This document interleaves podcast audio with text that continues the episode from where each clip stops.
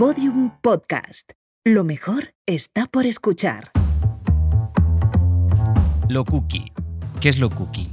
Cada vez que pienso en el concepto de lo cookie, me acuerdo de una compañera que tuve en mi primer año de instituto, a la que llamaremos, para proteger su identidad, Romina. Romina me enseñó lo que era lo cookie. Romina era la estudiosa de la clase, una chica listísima y todavía instalada en una especie de infantilismo repipi que hacía que algunos se metieran con ella. Como no podían insultarla por su inteligencia o su carácter, se metían con ella por su peinado. El infierno del instituto, ya se sabe, la soberbia asquerosa adolescente. Romina tenía una letra perfecta que yo observaba robado cada vez que salía a hacer un ejercicio, la perfección dibujada sobre la pizarra. Los trazos de sus M's y sus S's eran limpios e impecables. Y su pupitre fue el primer bodegón de belleza que vi. Estuches, libretas, lápices y gomas de borrar distribuidas de forma simétrica sobre la mesa en un degradado de colores a juego. En sus libretas, su letra perfecta, su grafía de ángel, con su nombre apuntado en todas sus posesiones, Ro-Mi-Na. Romina escribía cookie, vestía cookie, hablaba cookie. Su existencia entera era cookie hasta que, hacia mitad de curso, faltó durante unas semanas. Los profesores nos dijeron que había caído en una depresión. Cuando volvió era una especie de cadáver andante. Ojerosa y triste, Romina seguía siendo cookie, pero si en clase de lengua tenía que escribir alguna frase al azar, siempre elegía una triste. Con su letra de fantasía escribía, El cementerio está lleno de gente muerta, o Llovió durante todo el invierno. Su cuquismo se hizo sombrío. Su pupitre ya no era un bodegón, se convirtió en una naturaleza muerta. Me daba mucha lástima verla así, pero tampoco sabía cómo podía yo ayudarla. Un día estaba fuera con mi única amiga del instituto, la sin par Silvia, una mujer libre y divertida que fumaba, se teñía el pelo de colores, llevaba un piercing y tenía tanta prisa como yo porque acabase la adolescencia. Y apareció Romina con su ropa cookie, su mochila cookie y el dedo índice embadurnado de crema. ¿Qué te ha pasado en el dedo, Romina? preguntó Silvia. Me he hecho una quemadura, respondió Romina con su voz triste y robótica. Y soltó Silvia. Pues sinceramente, Romina, más bien parece que te lo has metido por el coño. En ese momento vi como Romina soltaba una carcajada. No la primera desde su depresión, no, la primera desde que la había conocido. Me di cuenta ahí del poder de una ordinariez, de una grosería, de un golpe en el guion que nos saque de nuestras posiciones, limpie el aire de contaminación cookie y nos lleve hacia otro lugar, aunque solo sea un instante. Me di cuenta del poder de un taco, de lo irreverente, frente al orden dictatorial y férreo de lo estético, lo armónico y lo contenido. Gracias a Silvia y su improperio, siempre recordé a Romina, a la que no volví a ver nunca, como alguien riendo a carcajadas en la puerta del instituto, y no como la buena chica con un pupitre cookie que acabó comida por los demonios de la depresión.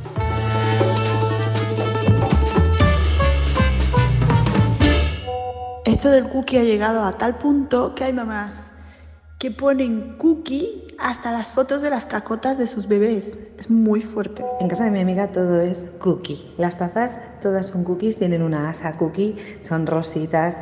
Eh, los instrumentos de cocina de cocinar, una espumadera de toda la vida. Bueno, pues en casa de mi amiga es de lunares. Tiene como un filo dorado super cookie. O sea, todo es cookie. Es un poco empalagoso el mundo este del cookie que todo es cookie, que cookie, que cookie, que por aquí cookie, por ahí cookie. No puede ser todo cookie. O sea, en la vida hay cosas bonitas y hay cosas feas, pero cookie, cookie, cookie, no sé. Bueno, claro, no hablemos de la Navidad, que es de esa Navidad hortera y antigua del muérdago de nuestras madres, que realmente es la esencia de la Navidad. En casa de mi amiga, la Navidad también es cookie todo nórdico, todo blanco, todo de lunares. Y, en fin, cuando te metes, entras por la puerta ¿eh? y te metes en su casa, es como si entrases al país de la piruleta.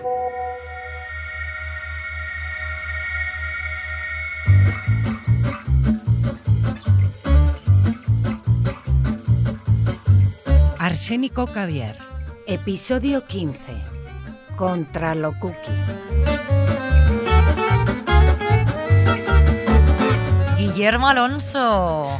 Hola. Guillermo Alonso, qué poco cookie eres. Deja de repetir mi nombre, que me pongo muy nervioso. Guillermo Alonso, Guillermo Alonso. Porque es como si te estuviese llamando a filas, ¿no? Guillermo Alonso. Yo te llamaría a ti, pero no me acuerdo de tu nombre, ¿era? Eh, Romina. Romina. Pobre Romina.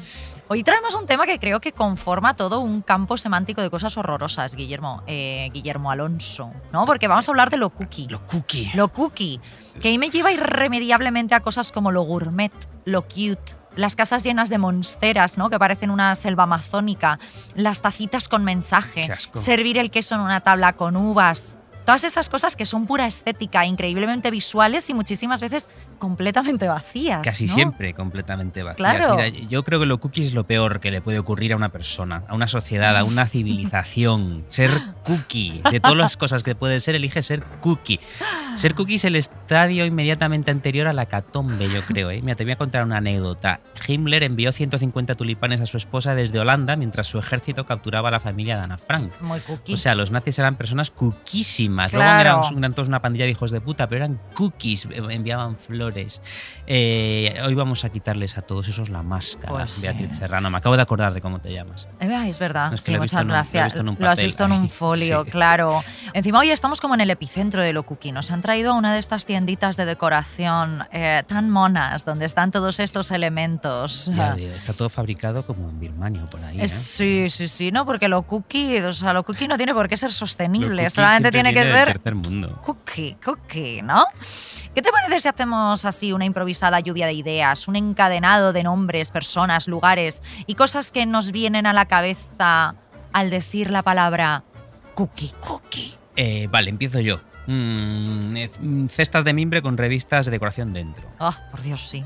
Tener una media de 37 cojines de diferentes formas y colores sobre la cama, que cada noche tienes que quitar uno por uno, como en un ritual, y cada mañana volverlos a colocar. Mm, libros de Taschen en la mesita de centro del salón. Un cuaderno de Mr. Wonderful. O peor, hacer journaling en un cuaderno de Mr. Wonderful. Díaz Ayuso diciendo que en Madrid no te puedes cruzar con tu ex. Productos de Lush. Ana Milán.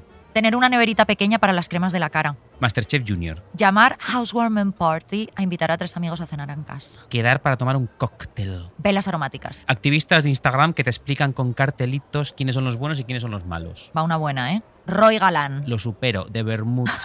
Cafés con dibujos con una hoja, un corazón. Los programas de entretenimiento para toda la familia de Antena 3. Dedicar tus tardes a hacer repostería.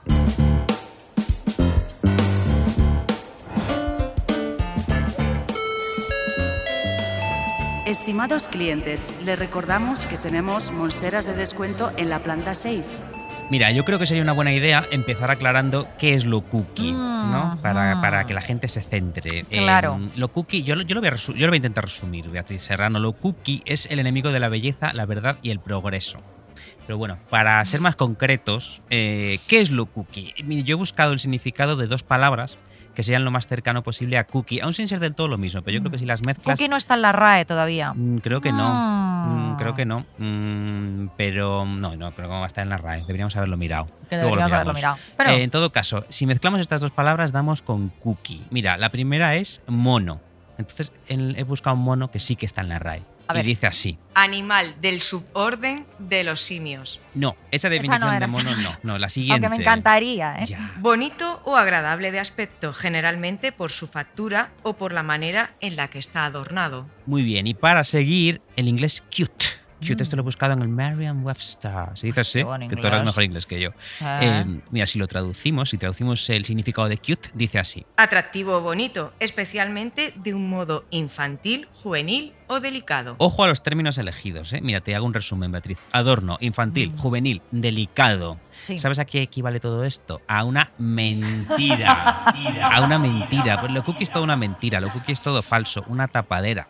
Y, y yo no estoy en contra de la mentira y la falsedad. De ¿eh? que hecho, nos encanta la mentira y la falsedad, Yo la practico con favor. éxito desde el año 82. He salido del armario con mi edad.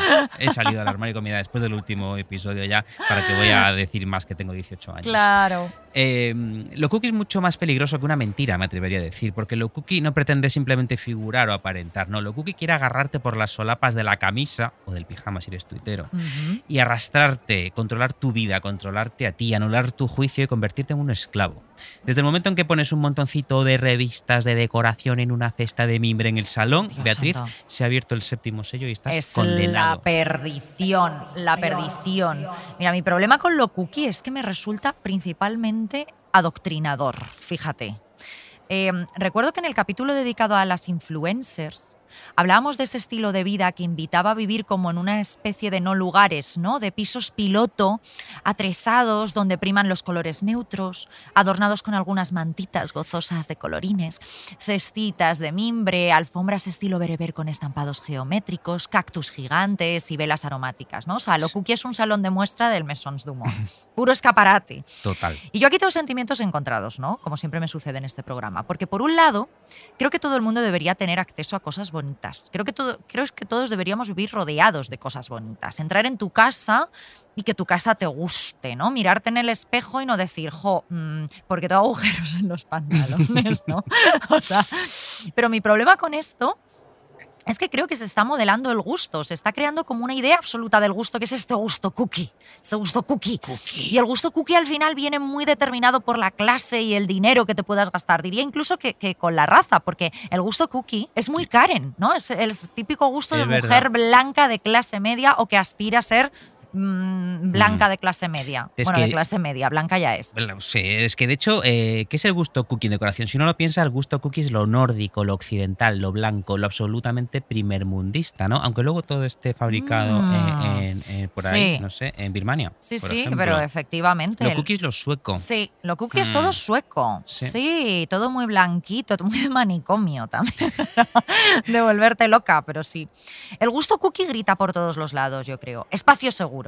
¿No? El gusto cookie implica no hablar de política sobre la mesa, definirte como persona ni de derechas ni de izquierdas, como una persona que tiene muchos amigos gays. O yo tengo muchos amigos negros, ¿no? Una masa compacta, una masa compacta mm, afín a ciudadanos, Pues mira, diría yo. tantos amigos maricones no tienen porque si no tendrían mejor decorada la casa. Tendría una Eh, casa mejor, sí. Sí, yo te iba a decir que de hecho el gusto decorativo cookie está completamente ausente de simbología cultural, no es como un lienzo en blanco.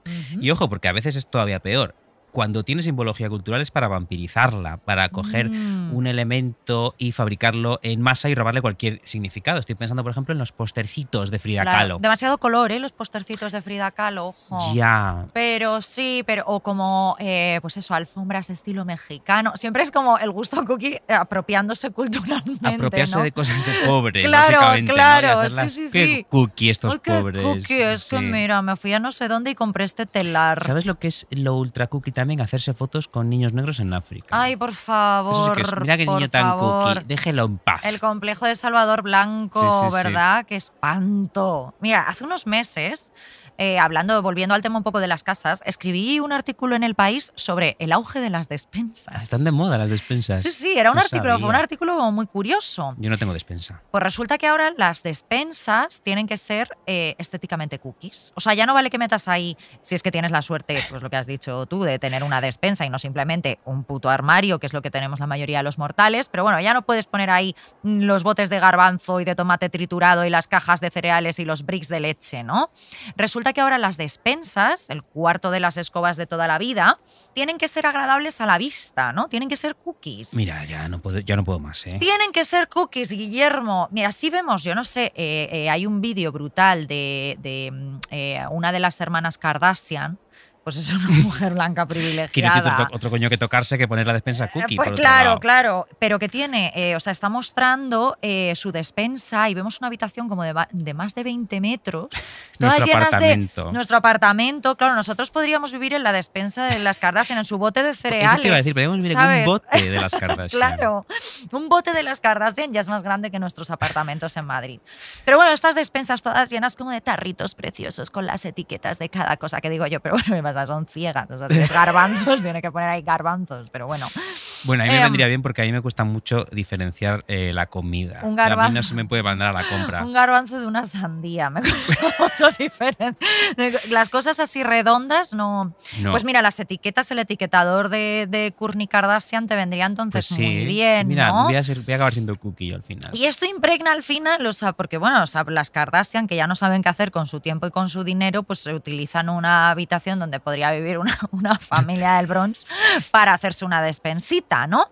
Pero después esto llega a el armario de nuestra amiga Maripili, ¿no?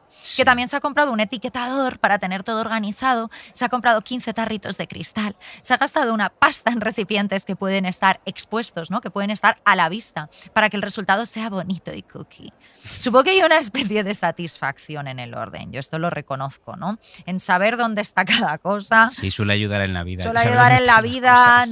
En tener todo un poco en su sitio, pero al mismo tiempo me parece que es como una carga de trabajo extra, ¿no? Que nos estamos poniendo cuando sacas la bolsa de la compra y solamente quieres tumbarte en el sofá. Creo que en el fondo todo esto, todo se basa en el control. Maripili no tiene ningún tipo de control sobre su vida. Gana 1.200 euros al mes. Vive donde Cristo perdió al mechero. Pero se sienta en su apartamento de 27 metros cuadrados y al menos sabe perfectamente no tiene los cereales Olbran y las lentejitas rojas. Mira, eh, Maripili tiene un problema. Yo creo que debería empezar a fumar Maripili. Tiene muchos Mejor problemas. Maripili. Eh, pero tiene uno especialmente, no solo ella, sino toda una generación, que es que ha visto cuatro cuentas de Instagram sobre decoración, Mm. se ha comprado un ejemplar o dos de AD y se ha creído Maripili que es decoradora de interiores.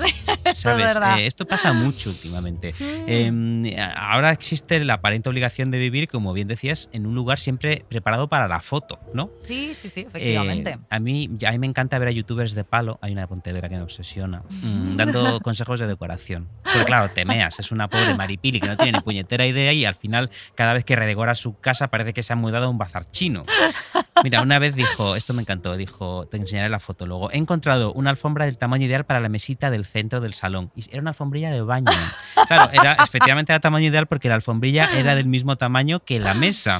Pues de esto hablo, de estos monstruos de lo cookie que se creen Lorenzo Castillo. Eh, Claro, sí, que hacen cosas como, o sea, eh, eh, hacen muchísimas cosas con sus propias manos, ¿no? De, ¿por qué gastarte dinero en macetas si tienes el cubo de la fregona y lo puedes pintar de rosa? Y es como, hija mía, porque es el cubo de la fregona, es muy feo. Huele a alergia. Es de plasticazo y se te van a morir todas las plantas, ¿no? O sea, les gusta mucho el DIY, el do it yourself, ¿no? Les gusta mucho esa mierda. Las encanta, las encanta. Yo me pregunto cuánta parte de culpa, si no toda la culpa, la tienen fenómenos como el de Maricondo. Eso y- puedes decirlo, su- Maricondo, cinco veces por programa, recuerda. Vale, esta es la primera. La primera. Maricondo y su método de organización del hogar que se llama con, con Mari. Eso, lo, eso, lo- Eso ¿no? puedes decirlo porque es maricón al revés. Pues eso, el método, el método de organización del hogar, ¿no? Que es, que es este método mágico que te dice que vayas objeto por objeto preguntándote si te da felicidad y que si no te da felicidad lo tires, ¿no? Y detrás de este ritual se encuentra un poco la promesa, la promesa mariconda. Tres veces. Van tres.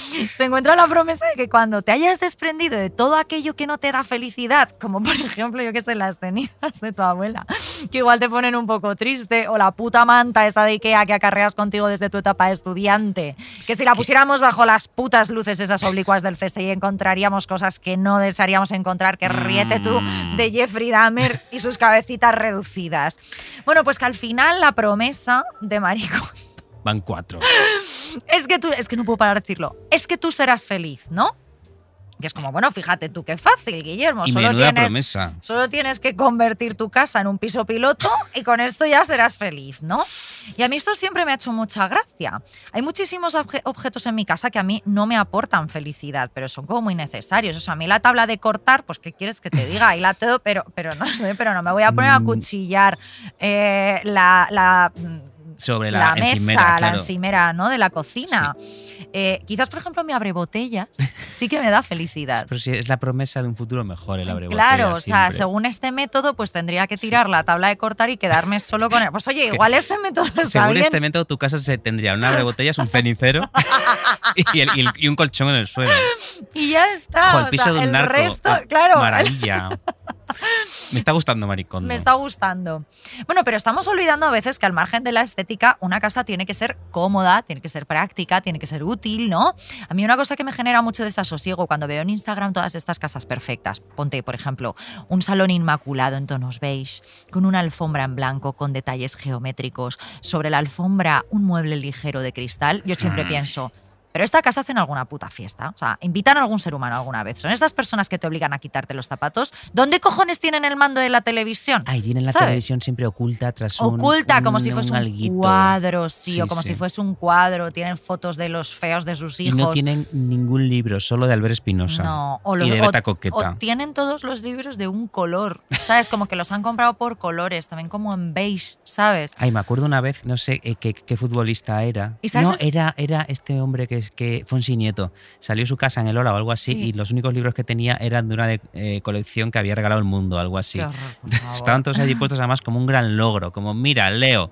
Era como eh, grandes clásicos de la literatura, Claro. todos con el mismo lomo. Qué Era horror. una cosa terrorífica. Y al lado un Buda gigante, por Hay cierto. Eso sí todavía que me gustó. una cosa peor, hay todavía una cosa peor que es esa gente que tiene los libros eh, puestos del revés. O sea, que se vea, ¿sabes? Que Ah, no para se- que sea todo blanquito. para que sea todo blanquito, que, que es no como de, pero vamos a ver, ¿y cómo te enteras cuando quieres prestar un libro que haces? Tiras toda la estantería al suelo, que parece Mira, que han entrado a robarte. Casi o me parece más honesto no tener ningún libro que tenerlos así, fíjate. Porque si Ya, alguien no tiene libro, digo, venga, eres tonta, ok.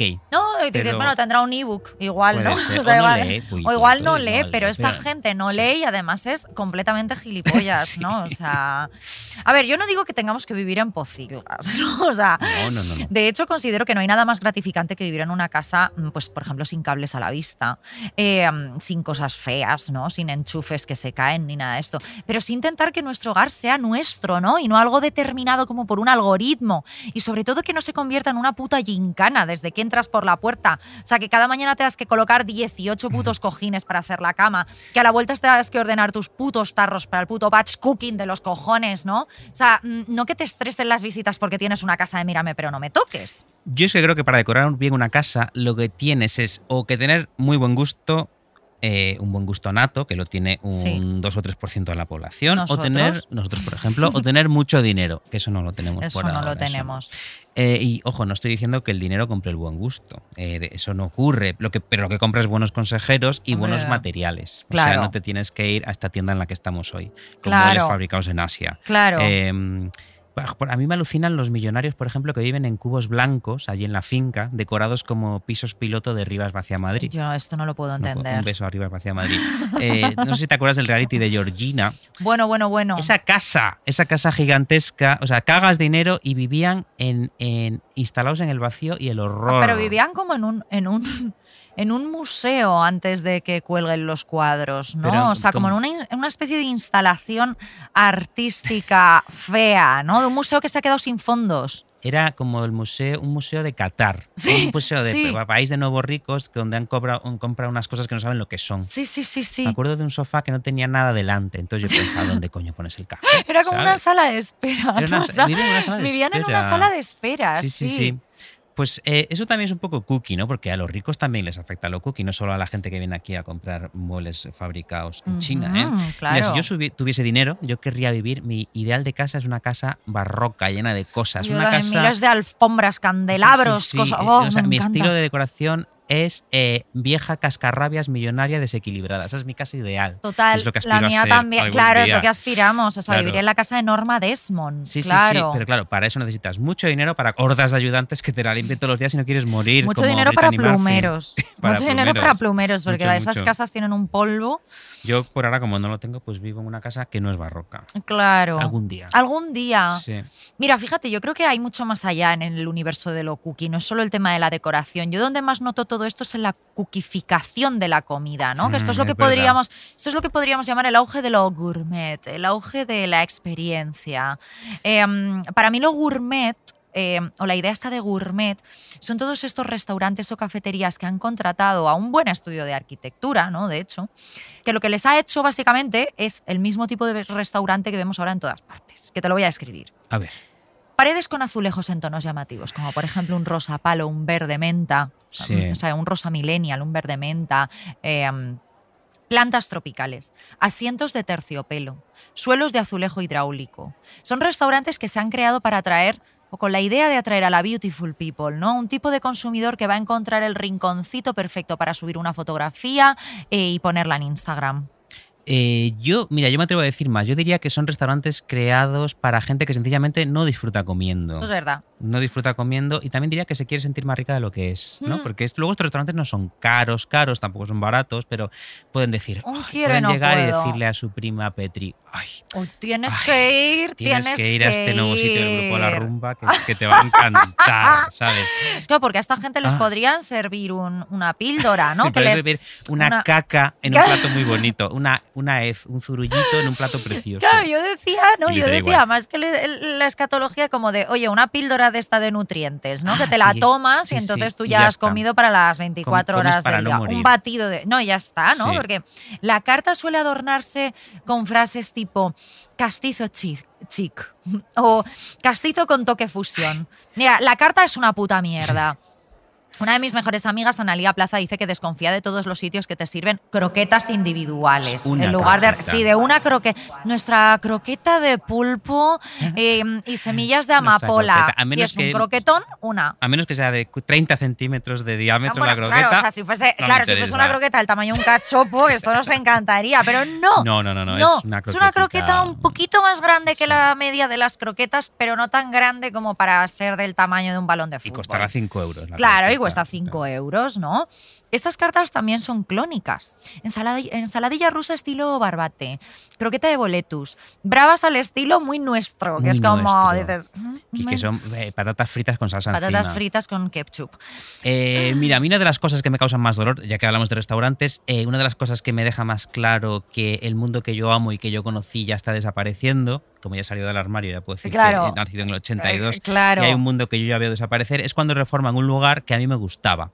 Esto, Mm. esto además pasa muchísimo en Madrid, porque Madrid está siempre, como dijimos en el episodio contra Madrid, está comiéndose a sí misma. Parpadeas sí, y de sí, sí, repente ha cerrado tu sitio favorito. Sí, nada, nada, ya no puedes volver, ya no volverás Pues, nunca. pues Madrid es muy dado a esto, a arruinar sus lugares con más solera y encanto para cuquificarlos. No se trata solo de, de convertir estos sitios con solera en esos lugares horribles que tú has descrito, en esos restaurantes con, con azulejos rosas. No, es que hay una cuquific- cuquificación, es que hoy estamos muy complicados. es que la palabra es complicada, sí, sí. Cuquificación retroactiva. Esto también existe. Bueno. Es gente gilipollas que descubre una taberna de toda la vida, un bar de barrio, y lo fetichiza. ¿no? Ah, Dice, qué sí. guay los viejos. Ay. Que el vaso de tubo. ¿Cómo se ay, llamaba ese? de ¿Cómo se llamaba ese de Malasaña que luego El- lo compró? El, el, pa- el, el, el palentino. El palentino, todo el mundo al palentino, parecía que se les había muerto el padre, que había tenido que cerrar el... Y esos señores lo habían vendido, en plan, estoy harto de modernos Estoy de Malasaña que vengan aquí a, a- a- a emborracharse y a, y a ponerse en en el baño, Pues sinceramente. mira, precisamente hablando del Palentino, que por cierto es un lugar donde iban mucho Esperanza Aguirre y Sánchez Dragó,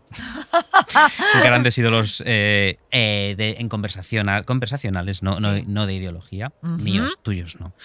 Eh, que a ver si te voy a meter de repente en problemas. No, Hay un no, documental que se llamaba Castizo. Hace muchos años se hizo viral en Facebook. A ver, se hizo viral.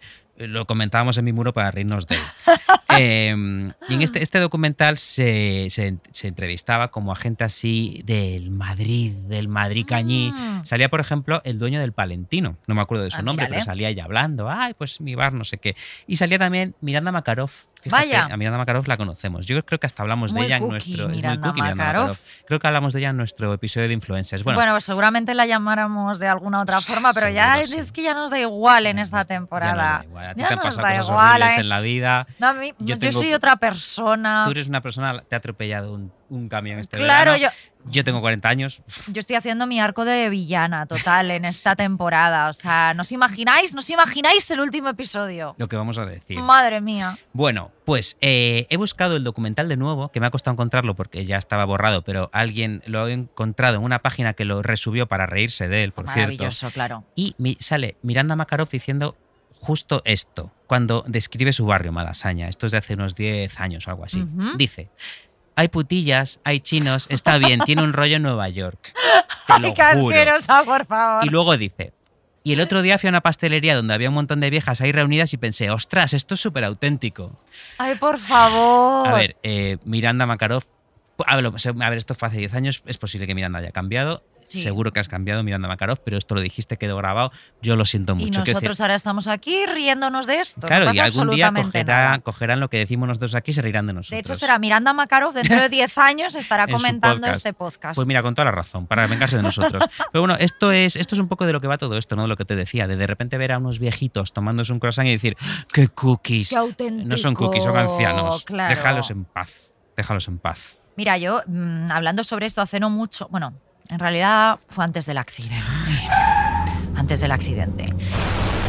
Eh, um, hablé para un artículo, ¿vale? Con un sociólogo que se llama Jorge Sequera, que es el autor de un ensayo eh, que está fenomenal, titulado Gentrificación, capitalismo cool, turismo y control del espacio urbano. Ojo. Qué nombre tan largo, pero sí, un poco largo, pero bueno, pero es que es sociólogo, o sea, no lo iba, no, no, No se podía si- llamar mm, Los el sociólogos, desafío, los ¿no? O sociólogos sea, no saben sintetizar. ¿no? No. Claro, no, sí, es verdad que es un poco largo. Eh, pero bueno, este artículo que yo estaba escribiendo iba sobre cómo mm, Instagram y en especial también muchos influencers poniendo de moda determinados sitios, ¿no?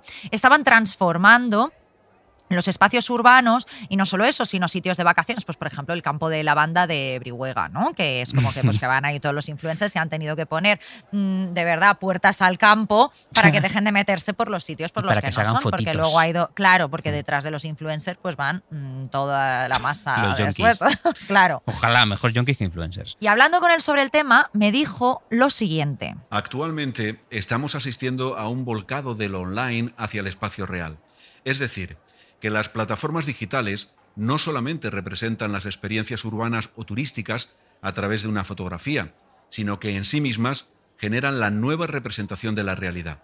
Esto se ve claramente en el tema de la comida o foodificación, cuando de pronto nuestro ojo se acostumbra al café de Instagram, espumoso, con late art por encima, en taza blanca, y ese tipo de café se acaba trasladando a tu barrio. Y las cafeterías que no sirven el café de esa forma, ni transformen el local hacia una estética concreta, estética soft, madera, azulejos, blancos, helechos, estarán en desventaja, llegando incluso a desaparecer. Volviendo a nuestro tema, al acostumbrarnos a una cierta estética digital y trasladarla a la realidad, estamos en la búsqueda constante del filtro Instagram en nuestro día a día y por eso buscamos referencias emocionantes, excitantes a la vista.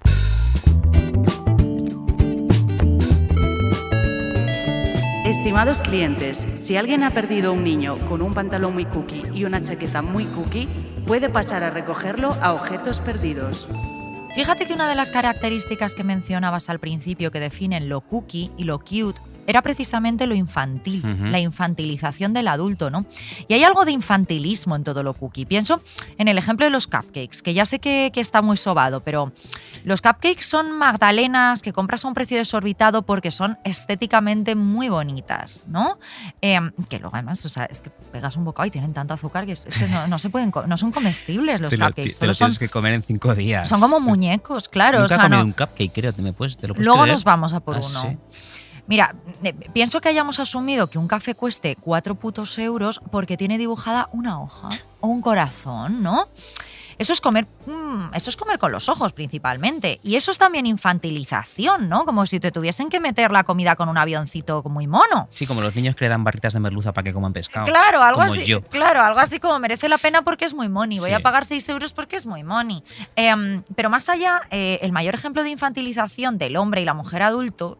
Eh, adulta, son estos espacios que han empezado a proliferar en las ciudades grandes y medianas, que tienen nombres como Museo de las Ilusiones o tonterías así, y que son lugares pues con salas de espejos, piscinas de bolas, salas con luces de neón, y que están hechos para que el adulto vaya a hacerse fotos que luego suba a Instagram. O sea, es como decía el, el sociólogo Jorge Sequera, o sea, es la transformación de la idea que tenemos en mente eh, de Instagram y del mundo digital y se están creando espacios reales que vayan con Sí, esa sí. idea, ¿no? Y que, oye, o sea, mm, tú como adulto, yo te digo que puedes hacer eh, lo que quieras, pero chico, si te estás metiendo en una piscina de bolas y no estás completamente ciego, yo creo que es de hacérselo mirar, ¿eh? Michael Jackson, Michael Jackson lo hacía hasta hace 30 años. Efectivamente, pues ahí me das la razón. Fue un visionario.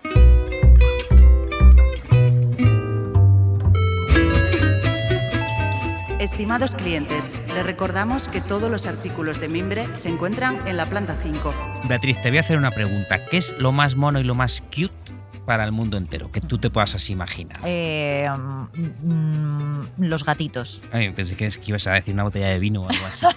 Un- no, una Iba a decir el de vino- dinero, pero. Una botella de vino en forma de gatito. O un gatito con dinero en la boca. ¡Ay, qué cosa más mona! Con Pues- un billete de 500 euros. Mordiéndolo y Por haciéndolo favor. inútil. Y hace- no, no. Pues mira, no, son los bebés. Bueno, Los bebés. ya sabemos eh, que no. No hace No, no, falta aquí sabemos que no, pero hay un señor llamado, llamado Conrad Lorenz, que es un Mm. etólogo, que dice que los bebés son lo más mono que existe, lo más cookie. Y Los él, etólogos son los que beben vino. eso somos nosotros. Los etólogos creo que estudian a los animalitos o algo así, ¿no? Sí, sí, Porque sí. yo una vez hablé con un etólogo para algo de mis gatos, con lo cual supongo que son algo de animalitos. Em, de hecho, él creó algo llamado el esquema de bebé para definir lo mono. Y dice Mm. que todo aquello que nos recuerda a un bebé es mono, o sea, tiene los ojos grandes, es suave al tacto, es lozano, redondito, inocente, cariñosito, Claro. pequeño, indefenso. No tiene esquinas afiladas, ¿no? Que te puedan No- pinchar, ¿no? no tiene uñas, No tiene pómulos. no tiene un cuchillo. No, por ejemplo, una Kardashian no vale. No, vale. No, porque además tienen mucho pelo en la espalda. Bueno, aunque te-. No puede ser.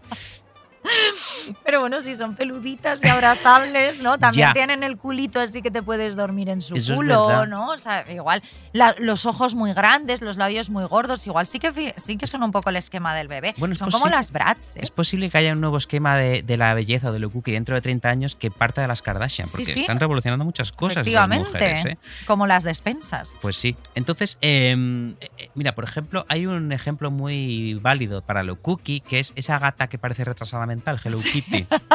Hello Kitty. Mira, yo odio a Hello Kitty. Y deja que te diga por qué. Porque a mí Hello Kitty no me ha hecho nada. Mm, Bueno, que No sepamos. Igual su- lleva toda la vida haciendo que no triunfes. Hello Es Kitty. posible, es posible que haya un complot de Hello Kitty y sus familiares Siempre contra que, mí. siempre que tú sacas un libro, ya saca otro bajo el nombre de Santiago Lorenzo, por ejemplo, Hello Kitty. O sea que los asquerosos lo ha escrito Hello Kitty. Yo esto Lo me lo venía figurando. sí, me lo sí, venía sí, sí, figurando. hay un complot de Hello Kitty. Pues no, te voy a co- contar por qué odio a Hello Kitty. Mira, yo. Los gatos son efectivamente una de las cosas más cookies del mundo. Tienen ojos enormes, cuerpecitos peludos, bigotitos, patitas peluditas con Sí. cuatro deditos. Y a mí me encantan los gatos y vivo con dos. Pero lo bueno de los gatos es que bajo todo eso hay un depredador implacable. Sí. Un cazador siempre alerta que no dudaría en asesinarte si pudiera, solo que no puede porque es muy pequeñito. Claro, Em, y porque le das de comer. y no le interesa, no le interesa matarte. No, ellos han pensado, dice, como me lo cargue, no, puede, no, me, no me da de comer más. Como me, lo, como me lo cargue ya solo puedo comer Guillermo. Ya el menú Sí. ya es solo Guillermo. Sí, y dice, es que casi que prefiero el whiskas de salmón. No está tan gordo, Claro. no hay tanto Guillermo. Si fuera James Corden, por ejemplo, el dueño diría, venga, este me lo cargo y como durante tres años. Pero conmigo, pues bueno, pues tendría para comer pues unas semanas, pero Claro. no mucho más. Eh, por ejemplo, sus piececitos preciosos y peluditos ocultan unas garras retráctiles que te pueden arrancar los ojos. Pero una vez más, ellos saben que si me arrancan los ojos, yo no sé dónde está su lata. Claro, claro. Está en mi despensa con los botecitos. Claro, Entonces, ordenado, bueno, comida de gato. Entonces los gatos son sinceros, o sea, son lo cookie ocultando un monstruo que, que en realidad que ni siquiera lo ocultan, ellos su verdadera naturaleza sale, ¿no? O sea, Mm. ellos son cookies pero son monstruos. Entonces es muy buen ejemplo de lo que es cookie, pero algunos de los gatos son honestos, son sinceros. Pero bueno, en todo caso, que me he ido por los cerros de Que es Úbeda. lo contrario a Hello Kitty. Lo contrario a Hello Kitty. Estábamos hablando de los estudios que dicen que todos los bebés son monos, que aquí ya hemos dicho que en realidad Según no. para quién. Según, según para quién. Hay cada Em, bebé que te enseñan una foto los padres. Cada bebé te- tenía, Buh. tenía nuestra, nuestra añorada Joan Rivers tenía una- un chiste genial que era, en sus giras europeas siempre decía, aquí en Europa tenéis la organización Save the Children, en Estados Unidos tenemos Shave the Children, o sea, depilad a los niños. Estás muy obsesionado con los niños peludos, te hacen mucha gracia, ¿no? Ya, o sea, tendrá- como bebés que parecen cobayas, ¿no? Está como... Es que yo fui un niño muy peludo y tú ves mis fotos de pequeño y parezco la cosa. Yo cuando, cuando, pero esto era adolescente, una amiga mía tenía un primo pequeñito que con seis años le salió bigote. Entonces eh, a su madre no se le ocurrió otra cosa que teñirle el bigote de rubio. Y se pasó de tiempo y entonces todo el mundo le llamaba Eminem. Ya esto que hijos de puta son los niños. Pero porque tenía un bigotito completamente rubio, eh, pues un niño de seis años. Un niño con bigotito rubio, eh, eso lo hace Kim Kardashian y todos los niños del mundo con bigotito rubio. Las Pues hijas de Kim Kardashian. Sí, Pues pues. me gusta, ¿eh? Sí, me, me parece guay un niño con bigotito rubio. Eh, En todo caso, lo que iba, ojo con lo cookie, porque como decía al principio de este programa, todo lo cookie está aquí para controlarnos. Lo cookie es un gran Mm. muñeco hinchable precioso que va a ocupar tanto espacio en tu mirada que te va a impedir ver lo que hay detrás. Y esto lo explicó estupendamente un señor llamado Simon May en un libro llamado precisamente El poder de lo cookie. Mm. Simon May dijo en una entrevista concedida a Vogue lo siguiente, Vogue, una revista muy cookie, por cierto, También. dijo lo siguiente. Por una parte están las cualidades inofensivas, inocentes y no amenazantes que se ven en bebés, ositos de peluche o pandas. Son facultades relajantes y amables, pero cuando vamos hacia el otro extremo del espectro, que podríamos definir como misterioso, las propiedades dulces se distorsionan y se vuelven más oscuras, indeterminadas e incluso salvajes. Ese es el tipo de cuquismo que triunfa globalmente ahora. Por ejemplo, la extravagante Hello Kitty, sin boca, sin voz y sin dedos. Mira, esto es muy interesante. Lo cookie como máscara de lo monstruoso, como la puta gata esa. Me flipa. Hay, hay un artista llamado Miguel Vázquez, que vive en California, pero con ese nombre digo yo que no habrá nacido en Kentucky, que digitalmente imagina, o sea, él recrea digitalmente cómo serían algunos de los personajes más cookies y más queridos de los dibujos animados, pero los recrea como, como cosas reales. Entonces, por ejemplo, Homer Simpson tiene cara de un señor que te podría violar en un callejón. Bob Esponja es Bob Esponja es una criatura directamente de salida de un relato de Lovecraft. Claro. Y Dora la Exploradora tiene cara así como de directora de recursos humanos de las SS. espanto, es, por una, es una. Karen, Dora la Exploradora. Yo te diré una cosa, yo estoy completamente segura eh, con esta idea de lo cookie como máscara de que la gente que vive inmersa en lo cookie es una olla a presión. O sea, mm, como tu compañera de instituto, Ay, sin ir más Romina. lejos, la pobre Romina que cayó en una depresión porque, pero- pero- o sea, porque es que ya no tenía colores para pintar sus, sus emociones. Yo creo que es gente que maquilla sus grietas y sus carencias a través de la idea del orden, del control y de la estética, ¿no? Pura estética. Creo que detrás de cada chica, fíjate, que se pide un pumpkin spice latte y se va a pasear por el retiro en otoño mientras escucha a Taylor Swift, hay una personita que necesita terapia y orfidal. Y lo sé porque yo he llegado a ser esa chica. Lo sé porque esa chica soy yo. No, ya no me gusta Taylor Swift, pero Menos mal. menos mal, Sí. ya pasó la Qué época pesada es, ¿eh? es muy pesada. Pero es un poco esa idea de que te sientes mal, pues compra un ramo de flores. Que estás triste, enciende una vela aromática. Que sientes que te faltan horas al día, cómprate esa mascarilla con olor a lavanda. O sea, no solo la lógica consumista detrás de cada una de estas ac- acciones es aterradora, es que hemos entendido que las cosas nos harán felices, como decía Maricondo. Esa cosa... ya, mierda, ya me he pasado, ya son seis. Eh, y que nos harán mejores. Hemos llevado el autocuidado a límites putamente absurdos, que es que yo no lo puedo soportar. O sea, actualmente todo vale eh, si dices que lo haces por autocuidado, ¿no? En un abanico que puede ir desde, no, mira, yo no me estoy duchando en tres días eh, por autocuidado, porque estoy en plan que no me quiero levantar del sofá, hasta mm, comprar un cactus. O sea, comprar... No, es que esto lo estoy haciendo por autocuidado. Y ojo, yo estoy súper a favor del dispendio absurdo y del capricho, pero sabiendo de que son cosas inútiles, chucherías, satisfacciones inmediatas e instanta- instantáneas, no a vivir dentro de una mentira, la mentira Pues sí. aterradora del cuquismo. El cuquismo. Fíjate, me estoy, estoy ahora acordando, ahora que dices todo esto, de lo que nos eh, empujan a comprarnos para ser felices, tipo una vela aromática, un cactus, una monstera, que en los años 50 eh, no, no engañaban a nadie, porque a los ejecutivos eh, estresados decían, fume usted Malboro. es verdad. Eh, y a las mujeres, a las amas de casa que estaban hasta arriba, les daban speed directamente. claro, Entonces, sí, anfetamina para que, fuesen, para que anfetamina. hiciesen las Entonces, cosas más rápido. O sea, sí. era, también era un absurdo, pero al menos funcionaba. ¿no? sí, sí, sí. Funcionaba. Mejor una anfetamina que, una, que, que un cactus. Sí, digo yo. yo. creo que ahora también tenemos tantas comodidades, porque antes también le decían a las mujeres en los años 50, ¿no? De, está usted súper estresada, necesita una lavadora, ¿no? Deje usted de lavar a mano. Y es verdad que podía ser que parte de su estrés fuese la pila de ropa que tenía tal, ¿no? Y es como ahora, es como estás súper estresada, tienes como todo, tienes todo a tu alrededor, eh, entra en Lash y cómprate una bomba de, de- de una bomba de esas. ¿Huele tan fuerte en ese sitio? Huele muy Cada fuerte. vez que pasas por delante es, sa- sales colocado. Y, y los, los que trabajan ahí están colocadísimos. Yo creo ¿eh? que O sí, sea, los que no trabajan ahí son como muy felices. Ay, ¿te puedo ayudar en algo? Te doy un masaje en Te las quiero, manos. Te quiero, te llévame a mucho. casa, por favor. Pues mira, te iba a decir que si lo piensas, nosotros mismos nos cuquificamos también. Hemos caído nosotros mismos en esa trampa. ¿eh? Porque, por Ah. ejemplo, piensa en, en las fotos. Y ya no hablo de las redes sociales que tienen filtros. Pues los filtros son una elección, tú te puedes poner un filtro o no. La cosa es que las cámaras de cualquier teléfono móvil ya ofrecen una realidad filtrada, ya tienen un Sí. filtro metido, porque yo me hago la me hago una foto con mi móvil y mi piel no es así. Eh, Ya. O sea, en el móvil yo brillo, mi Sí. piel brilla en el móvil. Haces una foto en estos eh, lo- lo- los teléfonos de última generación tienen unas cosas para hacer unas fotos nocturnas estupendas. Bueno, sí, que sale una luna gigante Sí, de pero al final el resultado es que ves la foto y parece, en vez de las 12 de la noche, las 3 de la tarde. Sí, sí, sí. yo digo, oye, que no, pero que yo no quiero hacer esta foto. Quiero hacer una foto en la que sea de noche. Sí. Eh, o sea, observamos al fin y al cabo el mundo a través de un filtro cookie que nos aleja de la realidad. Una realidad que ya es en sí mucho más cookie de lo que era antes. Mira, hay un, hay un ejemplo eh, que de un montaje que circula por internet. Bueno, no es un montaje, es un, es un compendio de eh, varios logos de marcas de lujo. Están Balenciaga, Balmain, Burberry, Saint Laurent y no sé cuáles más. Mm. Y en una columna están los logos antiguos y en otra los logos nuevos. Pues bien, los antiguos son como barrocos, punzantes, Sí. laberínticos, preciosos. Y los nuevos son todos iguales, con letras súper sencillas, claras, fuentes básicas. Blanco sobre negro, fuentes súper básicas, súper. Es- sí. Esto es así, esto es así. Ha ocurrido también con todas las empresas del mundo, con Sí. Google, con Instagram, eh, con, con los, con los simbolitos de las apps que tenemos en nuestra pantalla Sí. de inicio. O sea, tendemos a que todo sea facilísimo, cuquísimo, suave, a que nada agreda a nuestra vista, ¿no? Mm. Eh, yo supongo que esto obedece a muchas causas, eh, no, sé, no sé cuáles, pero también podemos encontrar algunas en,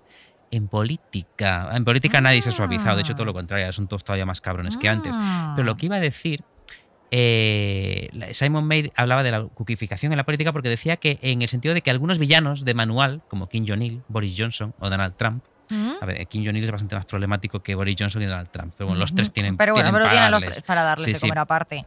Se presentan ante el mundo como seres hasta cierto punto cómicos, entrañables. Sí, ¿no? sí, Como- sí, sí. Mira, eh, Boris Johnson tiene todo el rato el pelo, el peinado que parece que ha salido de un centrifugado. Sí, sí, sí. Eh, Donald Trump es de color de un cheto. y va como con la ropa mal, ¿no? Como despeinado, Sí, como, ay, qué desastre, como si saliese de Benny Hill, ¿no? Como- o sea, sí. como de, ay, qué gracioso este hombre que se le caen. Sí, que se, que se le caen los papeles. De, Sí, los papeles son el Brexit, ¿sabes? O sea, Luego, eh, luego eh, eh, Kim Jong-il parece una Hello Kitty viviente. eso, eso es verdad. sí. Lleva unos pantalones de 3 metros de ancho de cada hecho, fíjate con lo que hablabas antes, ¿será el Hello Kitty?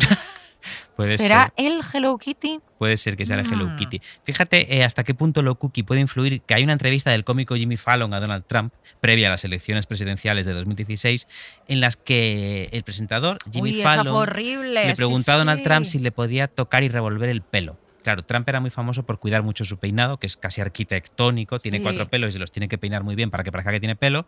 Y Trump le dijo que sí. Entonces, eh, Jimmy Fallon le revolvió el pelo. Sí, eh, está la imagen está- esa de, ay, jaja, vio qué divertido, qué sitios, tal, sí, qué hombre más Parecía campechano. un pelocho el pobre Donald Trump. Sí. Eh, es un momento divertido y tierno hasta cierto punto, porque ves a un hombre tan poderoso que parece un pelocho que le están tocando el pelo, y- pero muchos analistas políticos consideran que eso le hizo ganar las elecciones. Porque toda la Mm. gente que lo veía como un monstruo ahí dijo, "Ah, ¡qué Pero qué majo, qué cookie, qué mírale que le guay". destrozan el pelo, destrozan y, el se- pelo y y se sonríe, y ríe, y se ríe. Pues tócate los cojones. Luego. eh, Ahora, después a Jimmy Fallon le cortaron los dos brazos después de tocarle el pelo. Eso no se vio. Pero eh, el, el se Fallon ha pedido perdón, ha pedido perdón sí, por sí, ese sí. momento. Sí, sí, sí. Y así funcionan un poco las cosas, ¿no? Fallon cuquificó a Trump, Ana Rosa lleva todo el rato a Santiago Abascal a su programa para decirle qué guapo estás, Santiago, qué guapo te veo hoy. Sí. Pues, ¿no? Y Ayuso es muy cookie, eh, todo, todo, todo va un poco sí, así. Ayuso también con eh, sus ojitos, ¿no? sí, muy las- saltones, muy tal, diciendo cosas como, ay, pero Pues ¿quién sí. no va a echar de menos los atascos? ¿No? Es Claro, como claro. la, o sea, sí, la cuquificación o la, la, la bobería, ¿no? O sea, todo convertido como en algo que parece totalmente inofensivo. Es como, ay, Sí. es todo tan bobito, mira, pero si nos está dejando fumar en las terrazas, ¿no? O sea, Nos está dejando emborracharnos. claro. ¿Qué, qué importa? Eh, yo por eso estoy a favor de lo feo. Estoy muy a favor de lo feo, ¿no? Porque lo feo despierta Mm. una reacción en ti. Sí. Eh, yo estoy a favor de que los políticos sean muy feos, por ejemplo. Cuidado con los políticos guapos. Mm. Eh, bueno, que también estos que hemos nombrado son todos feos como un tiro de mierda Sí. y sin embargo también nos han arruinado la vida. Sí. Con lo cual, bueno, cuidado con los políticos en general. Pero yo estoy a favor de lo feo, de lo industrial, de lo gris, del Ah, cemento, del plástico. sí. Porque son cosas que te hacen reaccionar, ¿no? Despiertan en ti una reacción que a mí me interesa de verdad. Es una reacción de recelo. Es un poco como el arte o la literatura que debería interesarnos de verdad. Si a todo el mundo le parece estupendo, si le ha encantado a tu abuela, a tu novio, a tus hijos y a tu jefe, es que lo has hecho fatal o es que es un libro de beta coqueta. Es un libro. sí.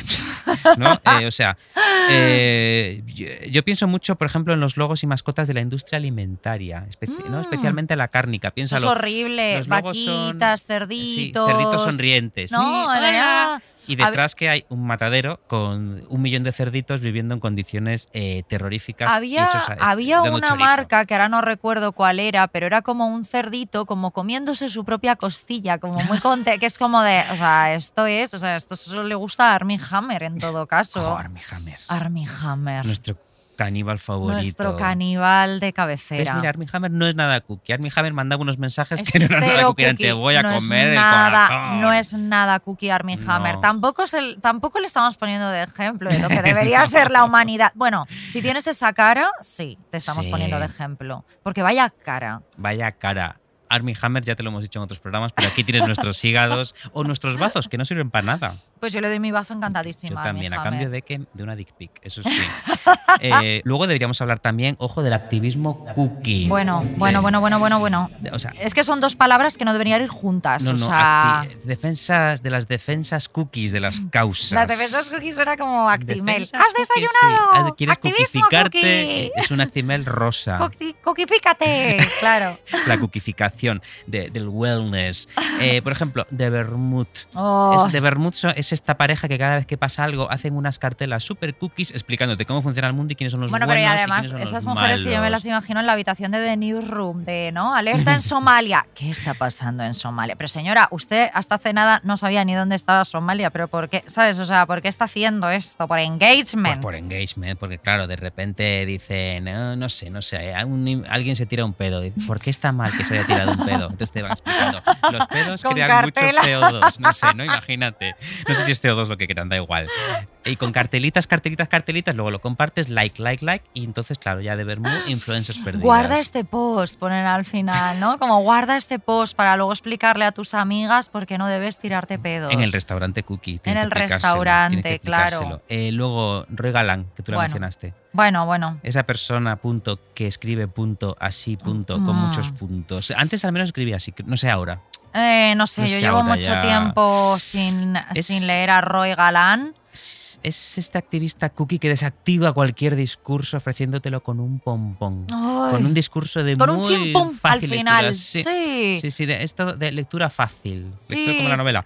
De lectura fácil. Eh, Yo no conozco a Roy Galán. Roy Galán seguro que es un chico encantador. Porque Pero majísimo. tengo serios problemas con el activismo cookie y especialmente, y ahora me voy a poner reivindicativo de lo mío, entre los maricones. Mm. Porque los maricones, y ojo, cuando digo maricones aquí. Los maricones o los maricondos. Los maricones. Vale, Maricondo vale. no tiene nada de que preocuparse, que esa hija de puta ha conseguido hacerse multimillonaria gracias a la gente estúpida. O sea, La gente que no sabe eh, colgar eh, la ropa en el armario. sí, le ha tenido que enseñar a usar una Sí, percha. Sí, básicamente. Básicamente. Mira, yo recuerdo leer un tuit que me hizo mucha gracia, que decía algo así de, por favor, que alguien le apague Telecinco a Roy Galán.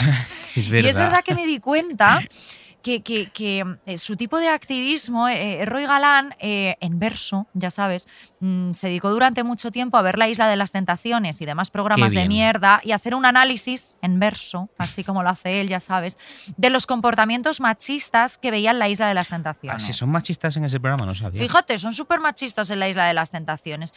Y esto eh, lo hablábamos también en el episodio de Contra la Cultura Pop. Lo siento, Roy Galán, en verso o en prosa, pero una parte de mí piensa que estás tratando a la gente como si fueran completos idiotas. O sea, de hecho, eh, los estás tratando como idiotas en verso. Una parte de mí cree que estás cogiendo los programas de máxima audiencia en este país para llegar a una máxima audiencia tú también. Y lo que tú has dicho, el activismo es feo, joder, o al menos debería ser feo. El activismo debería ser desagradable. El activismo es incomodísimo Mm. porque es una queja constante. El activismo debería ser agotador y no una notita que escribes en el móvil viendo un puto programa de Telecinco. Mira, frente a lo cookie deberíamos eructar, cagar, vomitar, ¿no? Ese es como para desactivar lo cookie. Pasas por delante de un restaurante cookie Y y, vomita- vomitas en la puerta. O Fenomenal. O, cagas, ¿no? Sí. Eh, como en mi año de descanso y relajación, que lo estoy leyendo ahora, que ella, antes de irse de la galería cookie en la que trabaja, se caga. O sea, sí, se caga encima, se, limpia el se limpia el culo y le mete el y le mete el papel, no sé si te acuerdas, el papel higiénico manchado de su caca en la boca de un perrito que está expuesto, un perrito disecado. es maravilla. Qué maravilla, por Eh, favor. Eh, Eso es lo que hay que hacer, ¿no? Frente a cookie, cagarnos. Eh, y porque al final, eh, el resumen de todo este programa es que cookie, como todas las dictaduras, todo lo fagocita. Y efectivamente la protesta también es cookie ya, la reivindicación ya es cookie. Y nosotros mismos, Beatriz Serrano, también nos hemos cookificado porque estamos en esta mierda, eh, vivimos contagiados de esta mierda y en el tardo capitalismo vivimos también en la continua promoción de nosotros mismos. Y tenemos que ser cookies a los ojos de los demás. No podemos ir con un trozo de nuestra propia mierda en el pantalón porque nadie vendría a darnos trabajo. Yo, por ejemplo, tengo que tener un Instagram, seguidme, un Instagram cookie. Seguidnos. Seguidnos. Mm. Un Instagram cookie eh, porque, porque quiero que la gente vea mi Instagram y digan, qué bien, voy a darle trabajo a este chico. Tengo que tener un cuerpo cookie porque me quiero sentir deseado. Tengo que tener un peinado, tengo que tener un peinado cookie porque quiero que la gente me mire y digan, qué peinado más cookie. Claro. Mm, yo- pero yo quiero creer que incluso dentro de mí queda algo vivo, ¿no? Yo, yo soy consciente de, lo, de mi cookificación. Entonces, yo lo que quiero es decir al mundo que yo, por la noche, en mi casa, no soy cookie. Yo por la noche en mi Mm. casa, libre de miradas ajenas, eh, soy inmundo, indecoroso y soy sobre todo feo.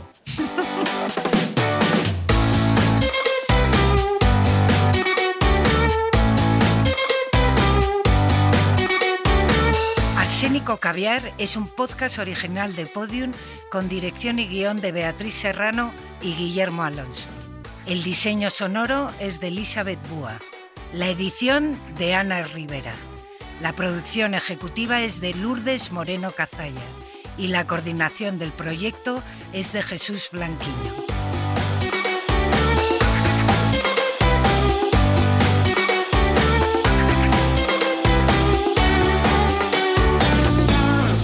Todos los episodios y contenidos adicionales en podiumpodcast.com.